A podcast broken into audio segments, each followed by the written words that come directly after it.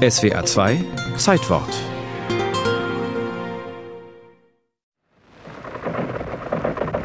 Berichte aus Vietnam mit Gewehrfeuer und Verlustzahlen zu hören, das war in den USA 1970 Alltag.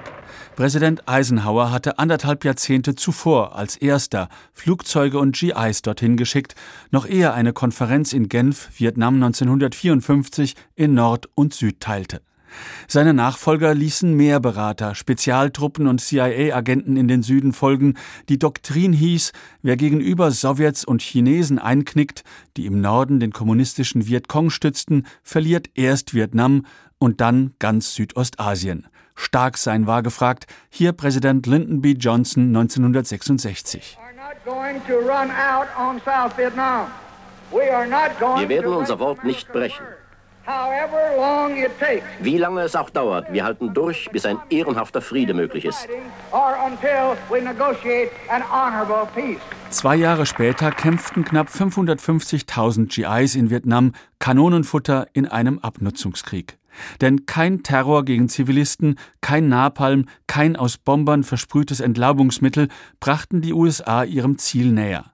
Deshalb begann Johnson im Mai 1968 in Paris Geheimverhandlungen. Sein Nachfolger Richard Nixon hielt an der Formel vom ehrenhaften Frieden fest, ließ aber auch Truppen nach Kambodscha einmarschieren. Leave this area immediately. Leave this area immediately. Suddenly, from over the hill, there was rifle fire. Die Folge Unruhen zu Hause. Hier berichtet ein Reporter Anfang Mai 1970 vom Campus der Kent State Universität in Ohio. Die Nationalgarde hatte dort auf eine Antikriegsdemo geschossen, vier Studenten starben, neun wurden verletzt. Amerika war entsetzt, was Nixons Sondergesandten Henry Kissinger in Paris zu Kompromissen zwang. Zwar versuchte Nixon, Spitzname Tricky Dick, die Lage am Verhandlungstisch noch zu verbessern, indem er Häfen in Nordvietnam verminen ließ und weitere Flächenbombardements befahl, doch empörten die Bilder verbrannter Dörfer und verwüsteter Reisfelder die Welt nur noch mehr. Denn Vietnam war auch ein Medienkrieg.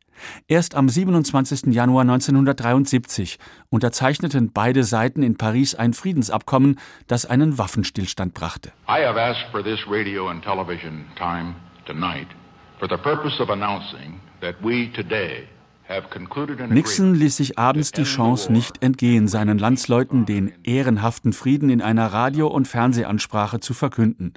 Denen war die Symbolik dieses Tages aber auch so bewusst. It is mid-afternoon now in Paris and at midnight the ceasefire is to take effect.